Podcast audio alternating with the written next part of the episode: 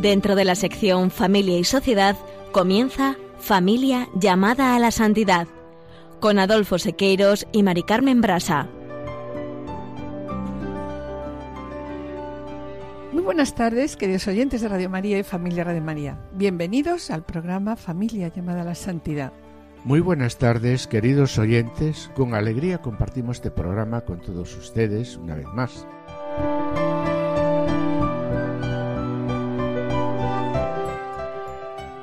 La primera sección del programa número 100 que presentamos hoy, vamos a detenernos en estas palabras del Papa Francisco. El amor herido puede ser curado por Dios a través de la misericordia y el perdón.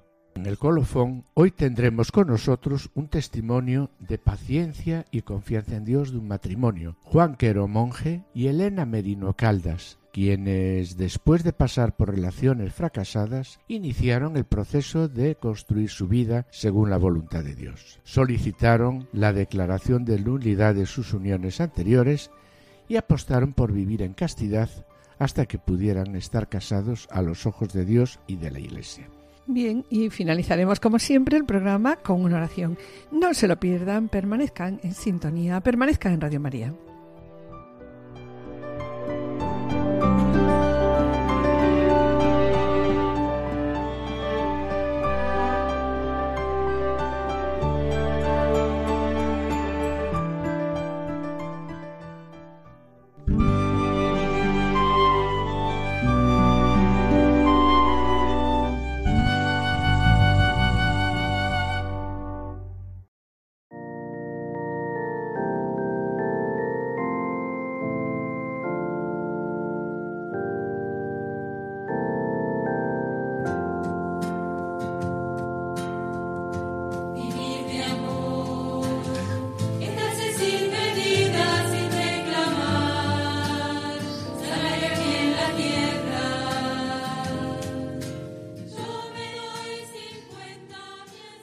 Antes de comenzar esta parte del programa, recordamos a los santos Luis Martin y Cécile Guérin, padres de Santa Teresita de Lisieux, canonizados el 18 de octubre del 2015 por el Papa Francisco.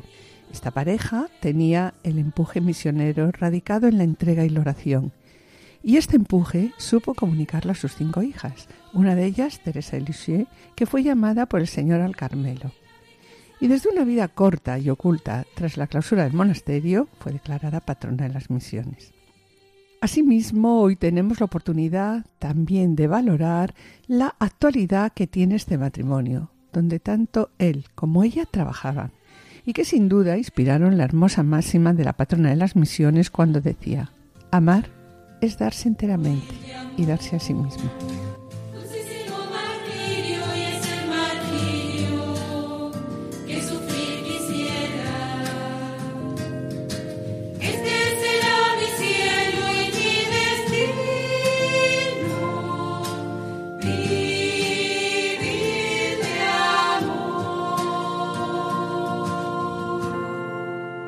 Continuando con el designio de Dios sobre el matrimonio y la familia, iniciamos el programa de hoy como acaba, acabamos de presentar, con estas palabras pronunciadas antes de la celebración del Ángelus por el Papa Francisco el 7 de octubre del 2018. El amor herido puede ser curado por Dios a través de la misericordia y el perdón. El Papa Francisco recuerda el plan del amor de Dios por el hombre y la mujer, tal como está registrado al principio de la Biblia, y al mismo tiempo destaca la actitud que debe tener la Iglesia para traer de vuelta a Dios los corazones heridos y perdidos. Sí, por ello, Adolfo, como destacamos en el programa anterior, es necesario aprender a redescubrir la belleza del matrimonio y la familia como una vocación al amor. De ahí que la respuesta a la identidad sobre el matrimonio y la familia, ¿dónde hay que buscarla? Hay que buscarla en el plan creador y salvador de Dios, ¿no? Así es, Mari Carmen. Por tanto, la identidad del matrimonio y la familia hay que buscarla. ¿Dónde, Mari Carmen? en la enseñanza de Jesús. Bien, pues como decíamos en el programa anterior, ¿no? Manos a la obra. Vayamos a Jesucristo, vayamos a Jesucristo para descubrir el proyecto originario de Dios sobre el matrimonio y la familia. Y vayamos a Jesucristo a formularle la pregunta. Sí, de la misma forma que lo hicieron los fariseos. Se le acercaron los fariseos que, para ponerle a prueba, le preguntaron ¿Puede uno repudiar a su mujer por un motivo cualquiera? Sí.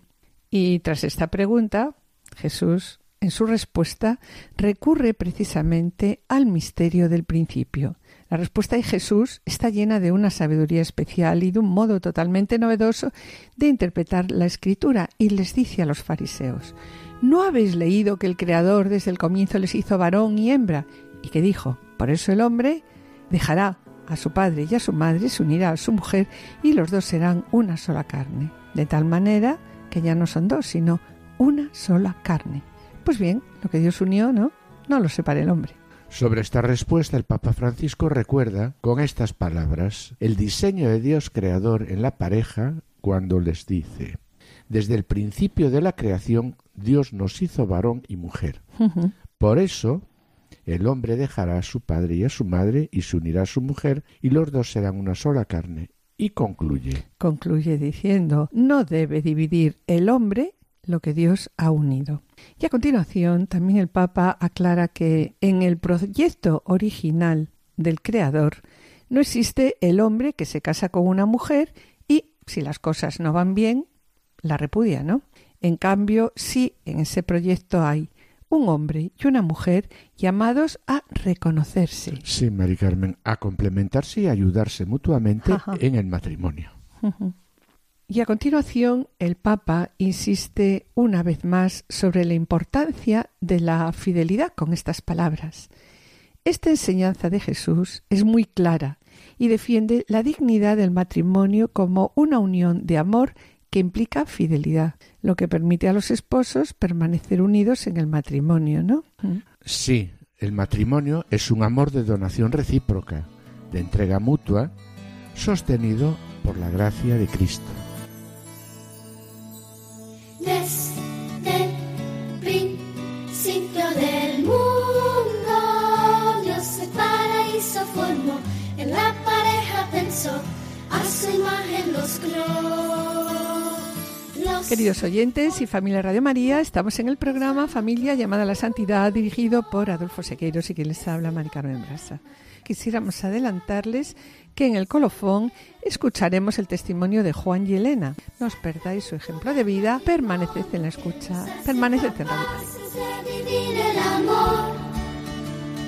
Entregándose el uno al otro como Cristo a su iglesia por amor se entregó sacramento del matrimonio. Bendecido por Dios. Quiero destacar también de las palabras pronunciadas por el Papa Francisco el aviso que hace de los peligros que acechan a la fidelidad, destacando entre otros el egoísmo, la poca generosidad y la incapacidad para donarse mutuamente. Y dice, si prevalecen los cónyuges el interés individual, su propia satisfacción, entonces esa unión matrimonial no podrá resistir. Sí, y aquí también el Papa, consciente de la situación y las dificultades, reafirma que reafirma lo siguiente, ¿no? Dice que el Evangelio nos recuerda con gran realismo que el hombre y la mujer, llamados a vivir la experiencia de la relación y del amor, pueden hacer dolorosamente en muchos momentos gestos que ponen esta relación pues en, peligro, en crisis, es verdad. Y además el Papa enfatiza, Jesús no admite el repudio y todo lo que lleva al naufragio de la relación. Todo esto lo hace para confirmar el plan de Dios en el que destaca la fuerza y la belleza de las relaciones humanas. Sí, también consciente de la realidad actual del matrimonio, el número elevado de matrimonios rotos y de segundas o terceras uniones, se plantea la situación de nuestras pastorales diciendo la Iglesia, Madre y Maestra, al mismo tiempo se esfuerza por hacer sentir su cercanía materna de una manera concreta. ¿A quién? A aquellos que viven la experiencia de relaciones rotas o relaciones llevadas a cabo de una manera dolorosa y agotados y cansados, ¿no? En ese sentimiento de cercanía, la Iglesia, que es madre, el Papa señala la misericordia como remedio para sanar los corazones heridos y dice: La forma en que Dios actúa con su pueblo infiel es decir, con nosotros, nos enseña que el amor herido puede ser sanado por Dios gracias a la misericordia y al perdón. Por eso, a la Iglesia en estas situaciones no se le pide inmediatamente y solo la condena. Al contrario, ante tantos fracasos matrimoniales dolorosos, la Iglesia se siente llamada a vivir su presencia de caridad y misericordia para redirigir hacia Dios los corazones heridos y perdidos. Sí, como vemos, como vemos Adolfo, estas palabras presentan una vez más un gran desafío para nuestras pastorales que se preguntan cómo acompañar a estos matrimonios heridos. El modelo lo tenemos. Se trata de partir del mismo método, del mismo modo que Cristo usó para hacerse el encontradizo con nosotros. Nos ayuda para ello el pasaje de la Samaritana que propone la Moris Leticia, donde se presenta como prototipo de acogida y acompañamiento el encuentro de Cristo con la Samaritana. ¿Y qué es lo que quiere destacar aquí sobre esto la Moris Leticia? Mira, Mari Carmen, trata de acoger y acompañar con paciencia y delicadeza, que es lo que hizo Jesús con la samaritana, como bien dice la Mori Leticia. Dirigió una palabra a su deseo de amor verdadero. ¿Para, qué? Pues sí, pues para qué, claro. Pues para liberarla de todo lo que oscurecía su vida y conducirle a la, alegría, a la alegría plena del Evangelio. Entonces, Adolfo, ¿cuál es la base de este acompañamiento pastoral? No, me pregunto. Pues bien, la base de este acompañamiento pastoral es la conversión, la conversión que vence al pecado. Vemos como en el caso de la samaritana, en la que Cristo encendió su deseo de agua viva, Jesús, ¿qué le pide a la samaritana? Le pide un profundo cambio de vida que la saque de su, de, que la saque de su situación, ¿no? De su situación de pecado. Sí, por tanto, no existe un amor cristiano verdadero sin, una, conversión, al amor de Cristo, está clarísimo. Pues sí, la conversión es una tarea ininterrumpida para toda la Iglesia. La conversión es el movimiento del corazón atraído y movido por la gracia a responder a quién? A responder al amor misericordioso de Dios que nos ha amado primero. Dios nos ofrece gratuitamente su perdón. A quienes están abiertos, estamos abiertos a la acción de su gracia. ¿Mm? Sí, y esto sucede pues a través de un arrepentimiento sincero, claro, pero unido al, propósito, de dirigir la vida según pues, la voluntad pues según la voluntad de Dios de cambiar la vida. Claro. Y esto, mis queridos oyentes, esta experiencia es lo que vamos a presentar en el testimonio de esta tarde de Juan y Elena. No se lo pierdan, sigan a la escucha, sigan con nosotros, sigan en Radio María.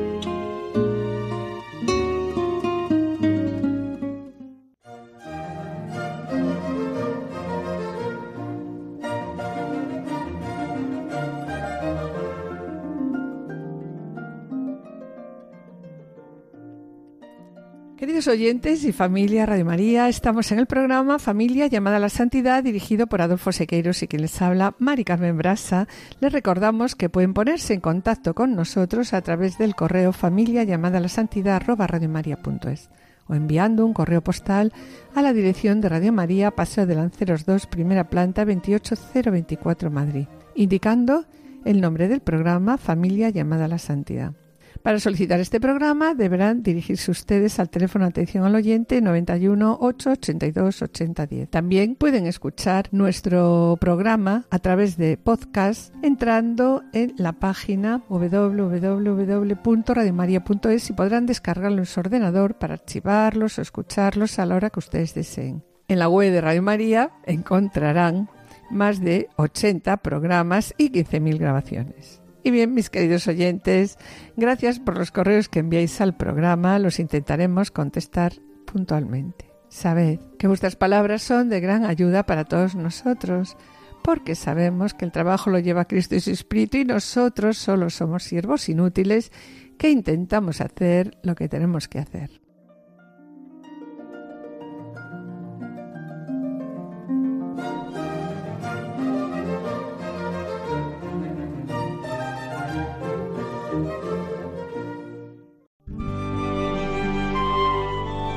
Colofón.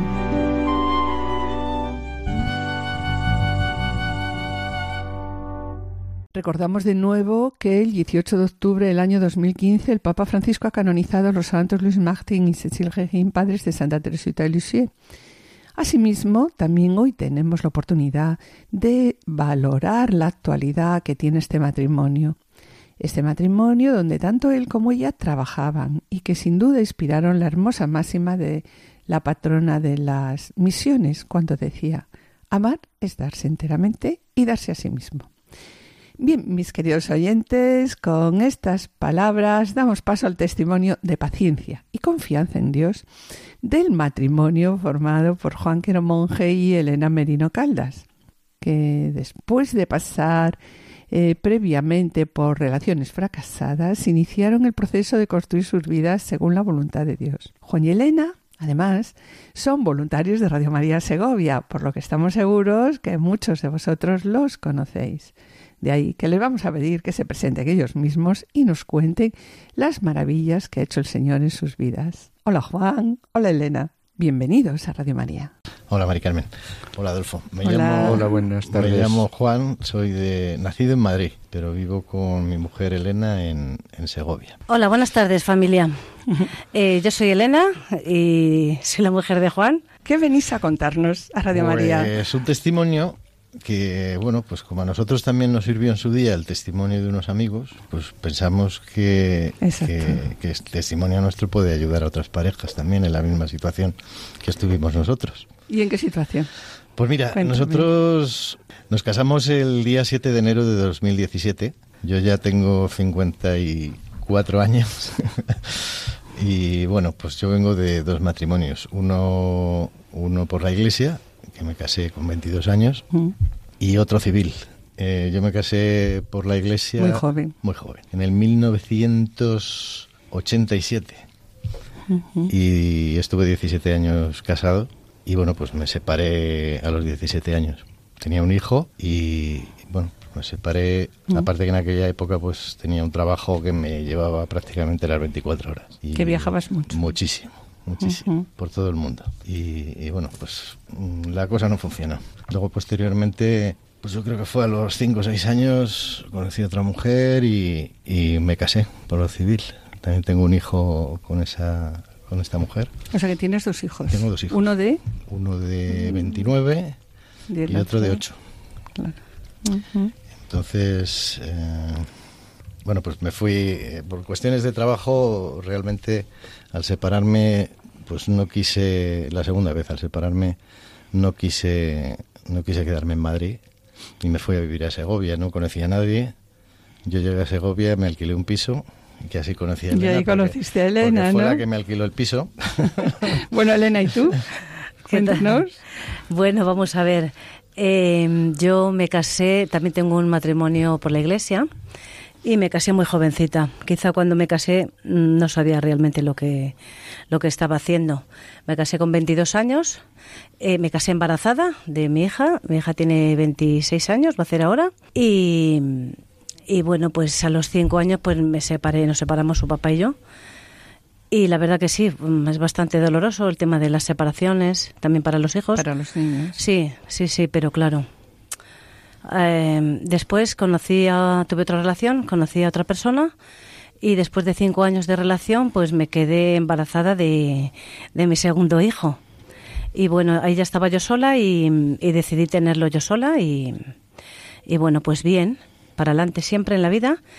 Y bueno, pues hace seis años conocí a Juan, porque fue alquilar un piso. Porque fue alquilarme un piso que yo trabajaba en una inmobiliaria en Segovia.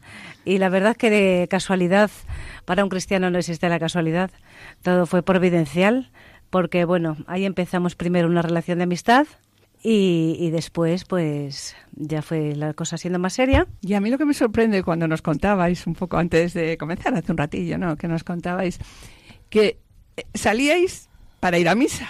Es una cosa como muy curiosa, ¿no? Es que ella, ella, bueno, yo vengo de familia cristiana. ¿Os llamabais? Toda la vida. Sí, nos llamábamos. Lo que pasa es que como ella decía que, le daba un poco pena verme solo, pues, pues me presentaba gente allí y bueno, pues salíamos a tomar algo y, bueno, pero un día me dijo, oye, pues te vienes a misa. Y digo, bueno, pues, pues, vale. Y nos fuimos a misa y a partir de misa, pues fue la misa, peregrinaciones. Yo creo que hemos estado en todos los santuarios marianos del mundo, menos en Akita, en Japón. Yo creo que hemos estado en todos. Mm, fuimos a la Virgen de Umbe, fuimos a Gravandal, fuimos a Fátima, fuimos a Lourdes.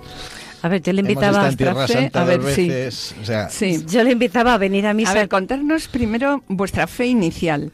de, Bueno, yo me he educado en una familia cristiana, no muy practicante, pero sí, Sí. que eh, guardo un buen recuerdo y yo creo que para mí fue la base principal de mi fe actual, porque estuve 14 años con las monjas hijas de la caridad en Segovia. eh, sí, Sí, en, sí. en Cantimpalos, en, mi pueblo.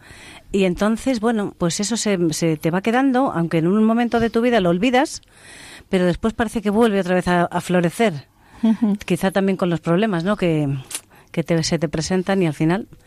Y bueno, pues yo le dije a Juan que, que se viniera conmigo a misa, que, que le invitaba, que si quería bien y, y, y sí que aceptó. Sí, bueno, yo la verdad que no iba a misa desde, pf, no sé, desde que me casé a los 22 años. No, de hecho, me confirmé yo creo que antes, una semana antes de casarme. Pero bueno, como dice Elena, pues siempre queda el pozo. Entonces tampoco me sonó raro, pues sí, en aquella situación, realmente cuando estás tocando fondo en una situación de este tipo, pues sí necesitas agarrarte al Señor. Pues no sé, me, me sentí a gusto y a partir de ahí pues estuvimos, vamos, peregrinando por todos sitios. Y, y, bueno, pues estuvimos también en grupos de la renovación Sí, eso es que, es que es curioso, ¿no? Porque, claro, andábamos buscando... ¿Qué es lo que buscabais en ese momento los dos? Claro, cuando los dos nos encontramos en esa situación, porque Elena sí iba a misa, pero no pasaba de ahí, y pues necesitamos algo más. Vamos a buscar gente afín a, a nosotros, ¿no? Porque solos no era más que ir a misa, no había más. Claro, con Eh, quien vivir la fe. Claro. Entonces, pues estuvimos buscando el camino, un principio, estuvimos en la renovación carismática un par de años. Haciendo oración. Sí, hijo, muy divertido. Fuimos buscando, buscando. Fuimos a las dominicas del Lerma a hacer también unos, unas jornadas monásticas. Hicimos mucha amistad con Leticia y con las y con las monjitas allí. De vez en cuando vamos a verlas.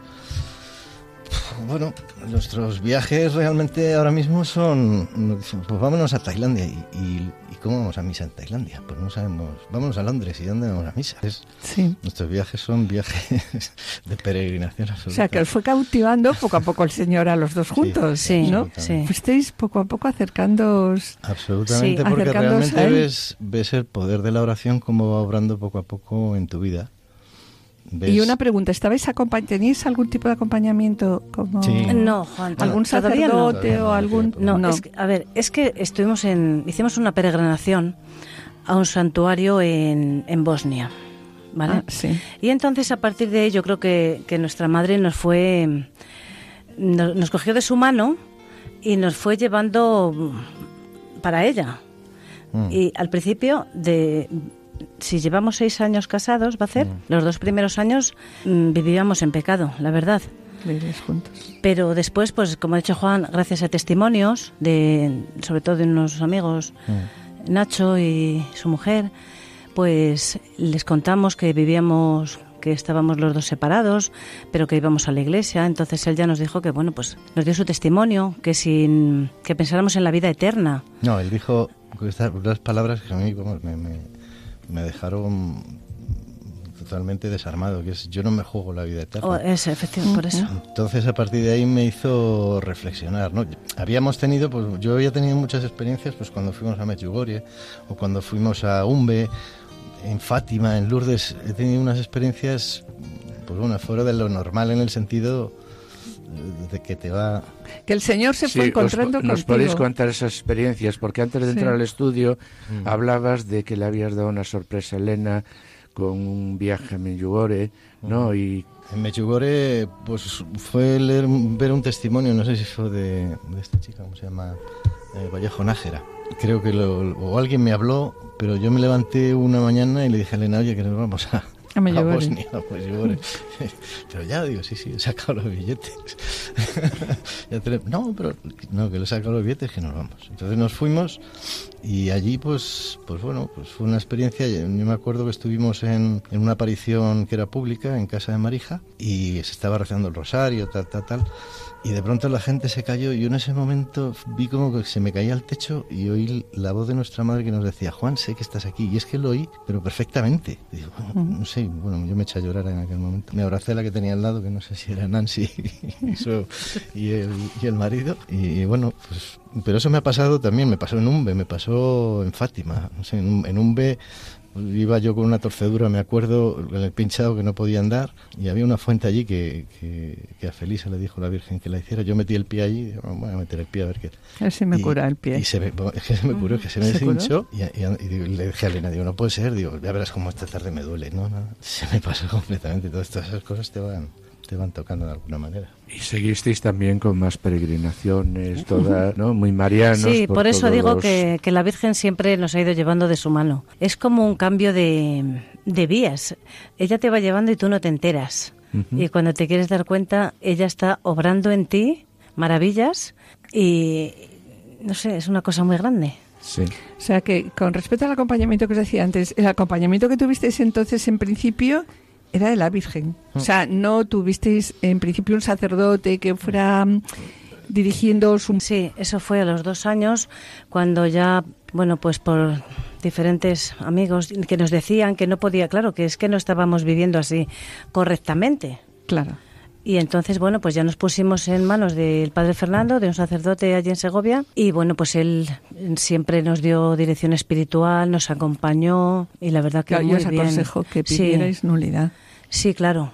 Sí, realmente yo una vez en, en, misa, cuando, cuando se leía el Evangelio de, me parece que era Mateo, no, Marcos 10, que habla eh, en el Evangelio del Señor del, del adulterio y demás, estábamos en primera fila, yo miraba al párroco nuestro y veía que me miraba y, y, yo cada vez me hundía más en el banco. Entonces cuando salimos de misa dije a Elena, digo, hay que, tenemos que hacer algo, digo, así no podemos estar. Y ya fue cuando fuimos al, al padre Fernando, el director espiritual, que nos estuvo llevando durante esos tres años que duró la nulidad, pues eh, en el tema este, ¿no? Y desde el momento entonces que pedisteis la nulidad, decidisteis vivir en castidad. A ver, es que teníamos dos opciones. O comulgar. O comulgar. O no comulgar. O no comulgar. Eso, eso nos lo dijo Leticia en, en, Lerma. Puede ¿Tú qué prefieres? ¿Comulgar o seguir así? Y dije, pues yo, tal y como yo me digo, yo comulgar. Pues dice, pues ya sabes lo que tenéis que hacer. Claro, entonces. Y pasasteis entonces a vivir en castidad. Y sobre ello, vamos a ver, imagínate, o sea, estuvisteis viviendo así tres años, con todo lo que eso supone, claro. ¿Cómo lo hacíais en casa? Bueno, pues eso, eh, precisamente estos días de atrás, no sé por qué esta semana, eh, lo he recordado, digo, qué tres años más bonitos. Notábamos muchísimo la, gracia y la presencia del Señor. ¿Cómo lo hacíamos, Mari Carmen? Pues mira, tenemos una casa grande mm. y entonces yo estaba en una, en una habitación, Juan en otra y mi niño, pues que vive con nosotros, claro, en otra. Pero básicamente era la dirección del padre Fernando que nos daba. Vamos a ver, eh, empezábamos al principio que nos caíamos, ¿vale? Porque, a ver, sí, sí, es, que al principio es difícil y él, nos decía, no desesperéis, no os pongáis nerviosos, que esto es como un niño pequeño cuando está empezando a andar, primero tiene que gatear y luego se va a caer, entonces luego se levanta y, y bueno, pues así fuimos poco a poco, pero vamos, vamos, básicamente los pilares de la dirección espiritual, estar en gracia, Claro, la comunión diaria, la comunión y la oración. Rezo de Santo Rosario. Eh, hacíamos también, bueno, el ayuno. Y Cuando bueno, vinimos de Medjugorje ayunábamos los miércoles y los Sí, sí, dos días a la semana ayunábamos. así un año. Sí, sí. Y eso es, es, lo que te mantiene, claro. Si no uno solo, sin el Señor, no, no podemos hacer nada. Por eso. Y una pregunta, si pienso, ¿no? Que si conseguiste la nulidad, claro, pero ¿y si no lo hubieras conseguido? Ya después de estar metidos tan dentro del Señor, ya, eh, porque realmente ya habíais encontrado al Señor tras las conversiones que fuisteis teniendo, ya le teníais con vosotros. Entonces, ¿qué pasaría si...? Pues no lo sé, Maricarmen. Esta es una mala pregunta. ¿eh? Eso, no, eso nos lo dijo el Monseñor Munilla. Sí, eso nos dijo. Yo sabes lo que digo, que el Señor, como no se deja ganar en generosidad, que, que, tú das un, paso hacia Él y Él se derrama, vamos, te da, pues, ¿cómo nos podía fallar el Señor? Eh, era no imposible, era imposible. Así nos lo concedió y, y nos pudimos casar. Bueno, sí. yo no las tenía todas conmigo. Creo. La verdad que cuando, cuando estuvimos... Eh, ¿A quién se la concedieron primero? A, a mí. Elena, porque sí. lo, lo, de Elena fue bastante claro. Lo mío llevo más, un poco más de Más complicado. Lord, I need you. Oh.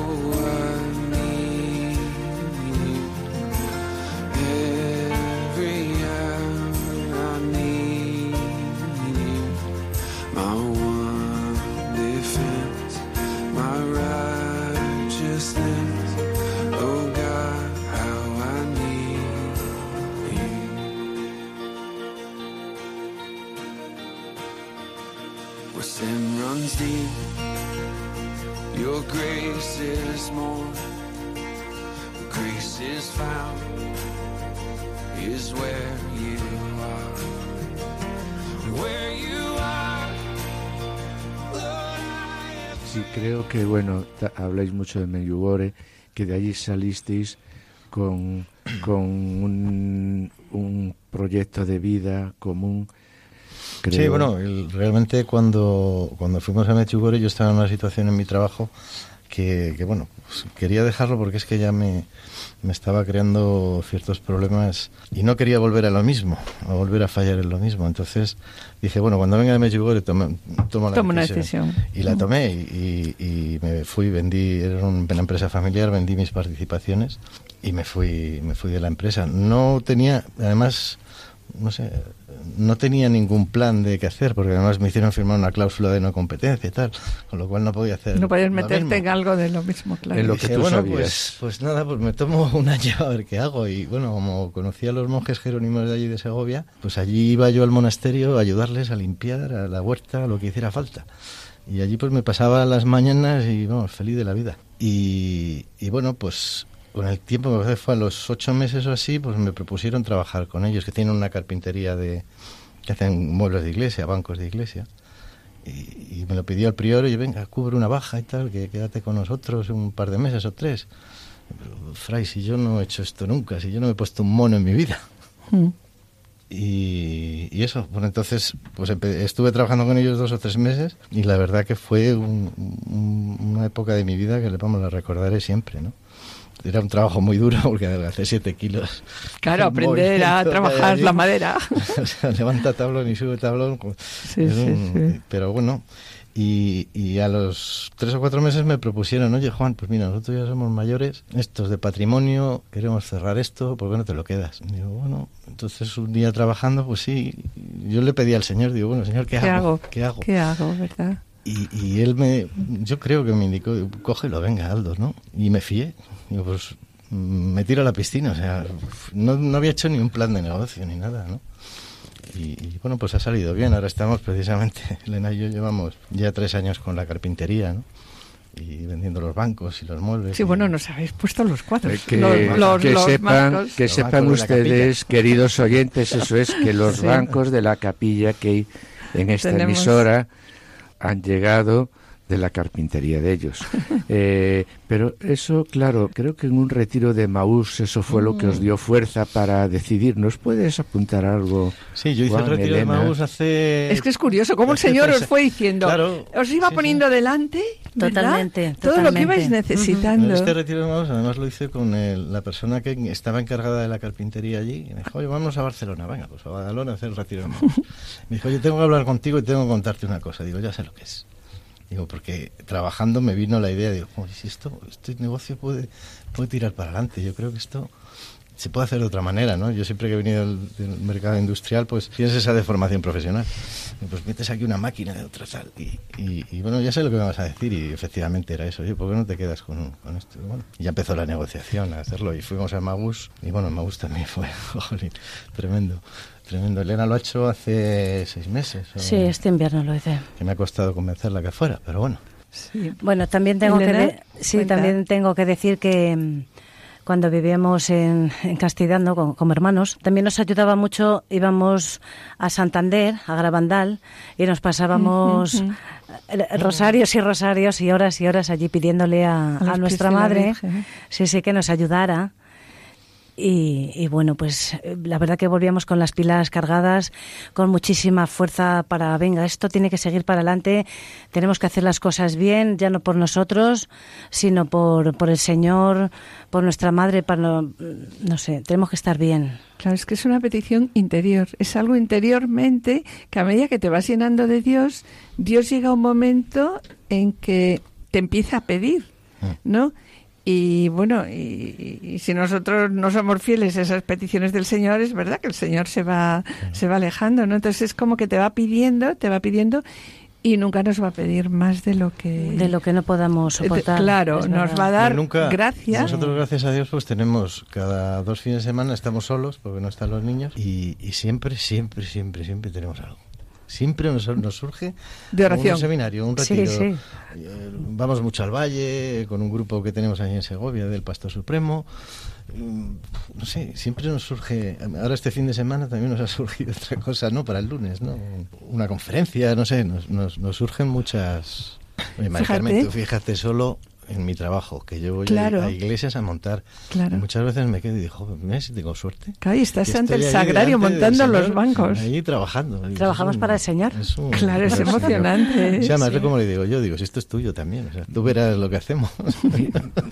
es mi mejor comercial, ¿eh? Sí, sí, sí, sí, Sí, sí. total. Una Además, pregunta. no- sí, perdón, Sí, sí. sí, no, una pregunta, eh, porque estás hablando de la presencia del Señor y Mm. con el trabajo y llegar y tener eh, el sagrario allí y, y bueno, vosotros habla, nos comentasteis de viajes a Tierra Santa, uno en una condición Ah, y sí, otro ya de matrimonio. Sí. Eh, ¿Nos contáis eso, Elena? Vale, pues ¿Qué- mira, ¿Qué es lo que significó después Hace de- tres años eh, estuvimos con Monseñor Munilla, con la diócesis de San Sebastián. Estuvimos en Tierra Santa, como digo, que siempre estamos de peregrinación en peregrinación. Y entonces, bueno, pues fue muy bonito, ¿no? La primera vez. Lo que pasa que cuando tocó ir a Caná de Galilea, pues eh, efectivamente ahí se hacen, se renuevan los votos matrimoniales. Y nosotros, pues claro, le dijimos a Monseñor nuestra situación y nos dijo que, claro, no podíamos hacer los votos matrimoniales porque no, no estábamos No casados ni éramos nada, lógicamente. Y yo No, esa... te dijo, no sois nada. no, me dijo, no sé, claro, Ah. y llevaba razón, Monseñor. Ay, pero eso interiormente... Totalmente. Sí, sí, yo lo pasé, yo lo pasé eh, fatal, mm, pero bueno. Y ya siempre- habías iniciado el proceso ahí. Sí, sí. Sí, ya teníamos el proceso iniciado, pero siempre con la fe. Mm. Y yo decía, Señor, pues lo que tú quieras y venga, concédenoslo, ¿no? Siempre. Rezando. Y entonces, bueno, ahora- eh, hace un mes hemos tenido la gracia de volver a ir a Tierra Santa y en Caná de Galilea, pues hemos vuelto y ya hemos vuelto como matrimonio. Y yo le decía, Señor, muchísimas gracias, porque hace tres años estábamos aquí, que no todavía no nos habías concedido las nulidades, no éramos nada, no teníamos el sacramento, y ahora tenemos el sacramento y venimos aquí a darte gracias por, por esto tan grande que has hecho en nuestras vidas. Ay, por lo y fue súper emocionante, yo lloré muchísimo. No me extraña. lloré muchísimo. El padre Rafael se me acercó a darme la enhorabuena y el sacerdote que Con el que con el que viajábamos. Y bueno, también muy emocionado.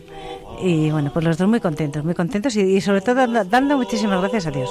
Muchísimas. del mismo barco, las dos voces,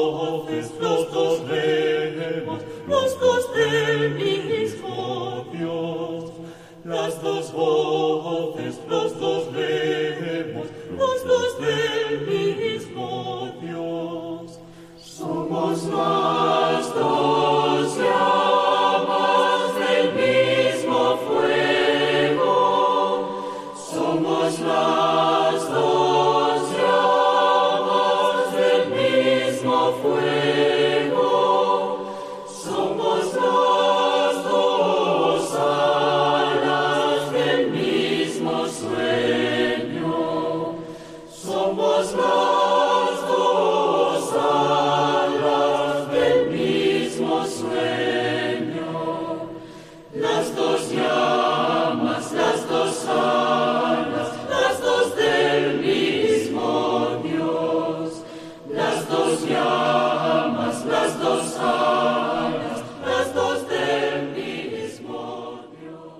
segura que hay matrimonios, bueno, o parejas, digamos, que están en situaciones parecidas a las que estuvisteis vosotros, ¿no? Decís que a vosotros ayudó mucho el testimonio, ¿no? De unos amigos. Entonces, ¿qué consejos les daríais Hombre, en estos momentos? Nosotros, cuando vemos estas situaciones en parejas, los, no, no somos personas que nos, que nos callemos. Al revés, lo contamos. Yo creo que el testimonio, para mí, como otros muchos testimonios de otras cosas, yo he oído testimonios en vuestro programa que me han hecho, vamos, llorar. Ando en el coche con la radio puesta. Yo creo que es muy importante y no callar, sino decírselo, oye, mira, a mí me pasó esto. Y es Hay gente que te lo acepta, hay Claro, gente que no. claro. Hay gente que dice, joder, tú eres un extremista, tú eres... Bueno, no, yo no soy nadie, yo hecho las cosas como creo en conciencia que se tienen que hacer según un cristiano, ¿no? Sí, yo quiero decir que la Iglesia efectivamente acoge a todos, porque la Iglesia es madre y acoge a todos, a separados, separadas, divorciados, pero una cosa es que te acoja la Iglesia y otra cosa es acercarte al sacramento de la comunión, que eso no es para todos, porque eso es el Señor mismo, el- y entonces tenemos que tener conciencia de que tenemos que estar en gracia y tenemos que recibirle lo mejor posible que se pueda. Yo creo que hay una, una leyenda urbana sobre el tema que es voy a pedir la nulidad. Es que eso con 3.000 Es- euros sí, eso, eso. te separas y tal. No, no es así. Te puede costar. A Elena pues, en su momento no le costó nada. A mí porque tenía economía, pues sí, me costó. Pero bueno, mm, lo O pagué con 300 mucho o gusto. 400. Y es mucho tiempo. Que si análisis psicológicos, que si entrevistas, yo estuve declarando más de 12 horas. Con lo que supone eso. Yo salía de las entrevistas derrotado, o sea, no, no cansado. porque salía, claro, recuerdas cosas que ni te acordabas. Pero, pero yo lo recuerdo mm, y animo a todo el mundo que Sí. pida la nulidad. Y si, si está viviendo Sí. con su pareja, que, que haga lo mismo que nosotros. Porque fue una época muy bonita de purificación. Porque vas, nota- notas purificación, como el Señor te está purificando. Y cuando hicimos estos tres años en castidad, se van anclando los cimientos de nuestro, matrimonio. matrimonio. Se, se van anclando, de verdad. Y se, se, mm, ahí construyes sobre algo sólido y pones a Dios en tu vida para que sea Él el que guíe y el que maneje los hilos de, de- de- de tus vidas. Ya una vez eh, con el sacramento. O sea que es que fue un- unos- una época preciosa. Es No tienen nada que temer ni da. Que- Y con una ayuda espiritual de un luego- sacerdote todo se puede, y con la ayuda das- de Dios. Te das cuenta realmente la responsabilidad que tiene la Iglesia en esto. O sea, no es sí o no, sino que tienen que discernir de una manera. eh, están actuando en nombre del Señor. Entonces, un obispo, en este caso nuestro obispo don César en Segovia, que fue el que decidió, yo creo que la responsabilidad que tiene es muy grande. Muy grande, claro. Muy grande, pues estamos hablando de la vida eterna. O sea, el equivocarse o no equivocarse, eso dicen los sacerdotes. Cuando un director espiritual te aconseja algo, él es el responsable, como nos decía. Yo soy el responsable de lo que os estoy diciendo. O sea, que la responsabilidad de la iglesia existe y la- el discernimiento existe. Es O sea, no es gratuito. Claro, lo que vosotros Sí. tuvisteis claro, la verdad, desde que empezasteis a salir como, como pareja, desde que os conocisteis, desde que empezasteis a salir, eh, fuisteis teniendo un acompañamiento, una acogida, pero con una meta clara. Sí. Teníais claro el camino y la meta. La meta era llegar a Jesucristo, ¿no? Habíais sido mirados por Él y, y necesitabais llegar, llegar a Él, llegar al amor verdadero realmente, a, a conseguir el amor verdadero, ¿no? Que es el que el Sí. Señor nos da. Es que, mm, vamos, Mari Carmen y yo nosotros lo, lo entendemos así y el otro día hacíamos referencia a una pareja de novios que decían, ¿cómo es posible que el Señor se haya fijado en mí? Sí, sí, Y sí. ¿Qué opinaban vuestros El hijos? Sí. pequeño, el pequeño, yo me acuerdo el día de la boda, yo Sí. no, no, no lo llegué a ver, pero me lo, me lo contaron, que lloró y todo, de, de emoción, era emoción. monaguillo y claro, para él, pues un niño de aquella época que tenía seis años, era algo extraño, no sé, ver el tema y además vernos en casa. Y yo se lo explicaba, digo, mira, esto es así. Y se lo explicaba claramente, o sea, no, no le escondía Sí, nada. nuestros hijos nos dicen que por qué hacíamos esto.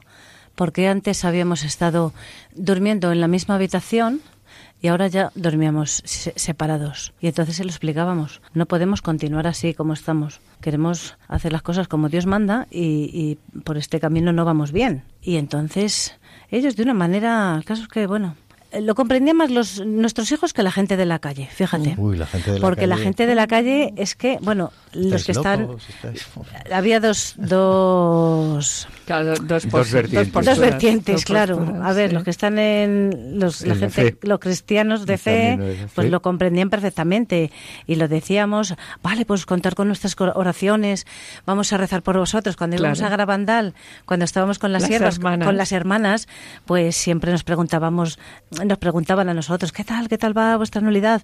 Estamos rezando mucho por vosotros, chicos, ánimo. Y luego estaba la otra cara de la moneda, que era la gente. humana, claro. Claro, que nos decían que qué cosa que qué tontería hacíamos, que, qué más da, si da igual, que por qué hacíamos esas cosas, que si hoy en día, fíjate, qué más da, si hoy en día todo vale.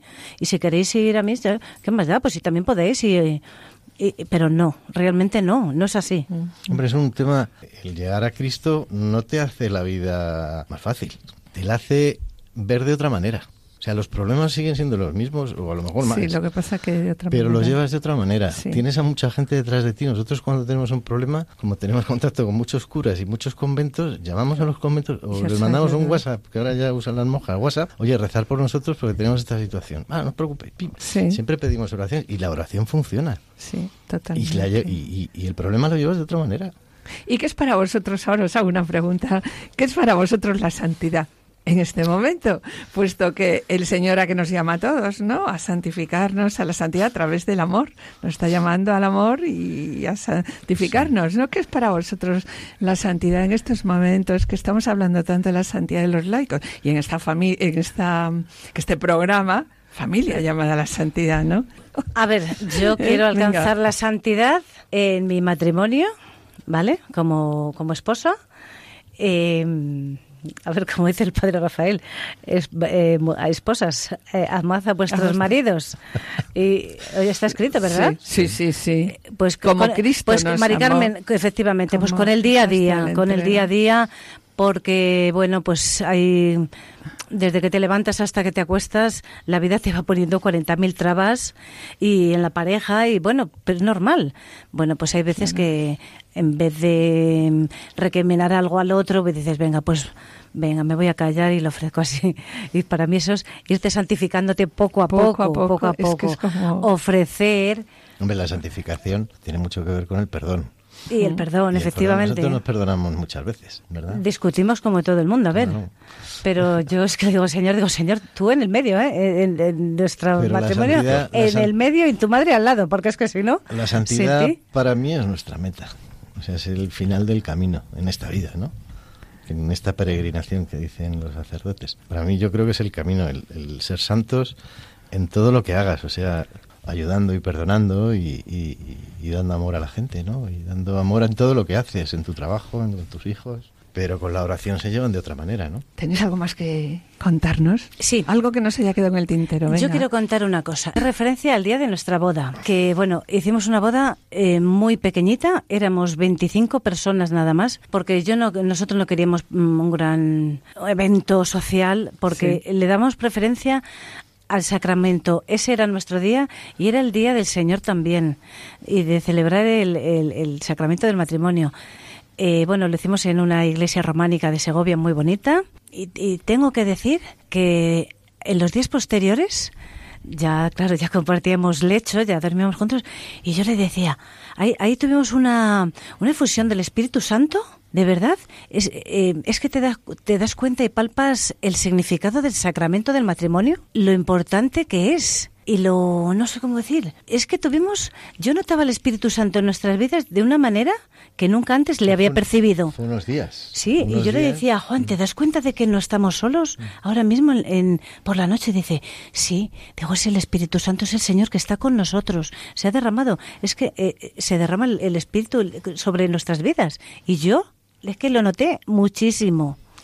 Ay, qué regalo. Es Muchísimo, cierto, sí, sí, que, sí, ¿eh? es cierto que eso, que dos más uno con el Espíritu Santo es igual a uno. Yo quería decir, bueno, pues agradecer a todos los grupos por los que hemos pasado, a todas las personas que nos han ayudado, a todos los sacerdotes Que han acogido, Sí, que nos han sí. acogido, a todas las personas que han rezado por nosotros. Y en especial ahora, pues yo agradecería a donde estamos, en, en el hogar de la madre. Para nosotros es pues nuestra segunda familia, o si no primera familia, porque ahí estamos integrados todos. Y es donde hemos encontrado pues el calor, el cariño, la oración, donde encontramos, pues no sé, pues, Nuestro refugio, sitio. Nuestro sitio. Claro. Pues yo Está decir claro. eso, nada más Sí. animo pues a que, a que la gente que esté en esta situación pues que busquen, busquen testimonios de este tipo, oigan este testimonio y muchos más que hay, que hay cientos de testimonios en, en internet sobre y en programas de radio sobre, sobre temas de estos. Que no se dejen influir por el mal, que much- mm, y que todo cuando te pones en manos de Dios, él no se, nunca se deja ganar en generosidad. Queremos agradecer vuestro testimonio. Estamos seguros que el Señor va a hacer que vuestras palabras lleguen a los que os están escuchando y que más de una persona diga, voy a iniciar yo, voy a ver cómo puedo Estoy reorganizar agobiado. mi vida, voy a ver cómo, ¿eh? que eso es lo importante. Y luego lo que os deseamos, tanto Adolfo como yo, ¿no? Pues que Señor, cuando derrame. lleguéis al cielo, ¿no? Que el Señor te diga, Juan, ¿Has hecho de Elena una santa? Y a ti, Elena, que te digo, has hecho de Juan Un santo. Un santo, porque Claro, claro. ese es el camino, eso es lo que Sí, nos sí. pide el Señor, ¿no? A través del sacramento del Santificarnos matrimonio. el uno con el otro. Santificarnos el uno al otro. Sí. Eso es lo, Esa- esta es nuestra lo tarea. importante, ayudarnos. Muchas gracias. Y muchas gracias Juan, Elena, Elena, Juan y que el Señor os bendiga. Muchísimas gracias.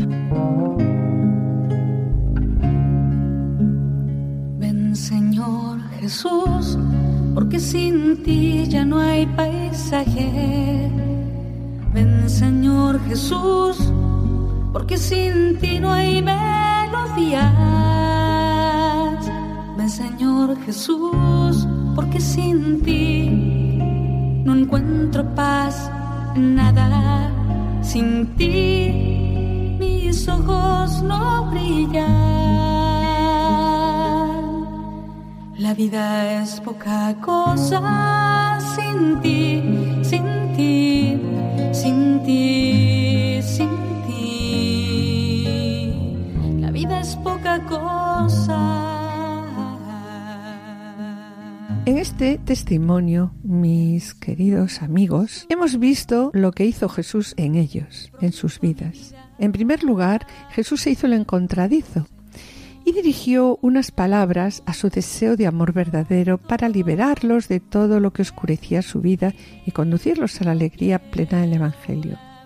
En segundo lugar, ellos fueron dóciles a esa llamada, se dejaron acoger y se dejaron acompañar a través de múltiples mediadores que fueron teniendo a lo largo de estos años, sacerdotes, peregrinaciones, retiros de Maús, eh, movimientos neocatecumenales, carismáticos y también las siervas del hogar de la madre, mediadores que el Señor puso en su camino y una vez que encendió su deseo de agua viva, pues el Señor les pidió, ¿qué les pidió?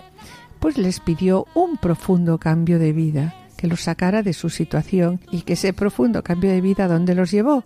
Pues los ha llevado a la conversión. Está claro que Dios ofrece gratuitamente su perdón a quienes están abiertos a la acción de su gracia. Esto sucede, como hemos visto, cuando ese arrepentimiento Unido, unido ¿verdad? sí al propósito de cambiar su vida y dirigir la vida según la voluntad de Dios se hace realidad.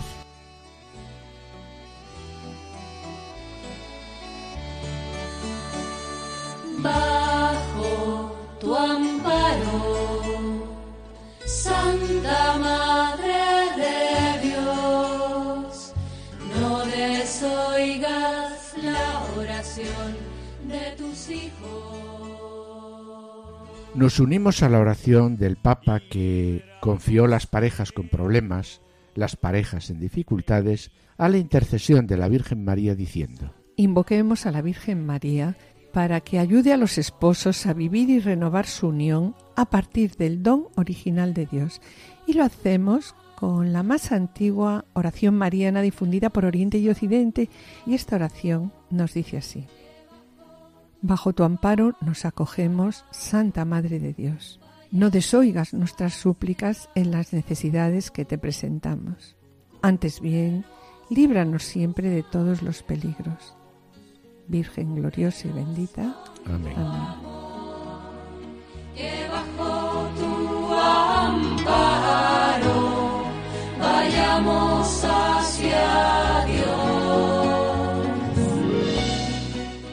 Con pena, mis queridos oyentes, tenemos que despedirnos. En el programa de hoy hemos presentado unas palabras del Papa Francisco. El amor herido puede ser curado por Dios a través de la misericordia y el perdón. Y en el colofón, Juan Quero Monje y Elena Merino Caldas han presentado su testimonio de vida. Finalizamos, como siempre, el programa con una oración. Agradecemos a los asistentes de control de sonido su presencia y colaboración. Y esperamos estar de nuevo con todos ustedes el jueves dentro de dos semanas. Muchas gracias por su atención. Hasta la próxima audición. Que el Señor les bendiga. A continuación, damos paso a Lorena del Rey y el programa Voluntarios. No se lo pierdan. Permanezcan en la escucha. Permanezcan en Radio María.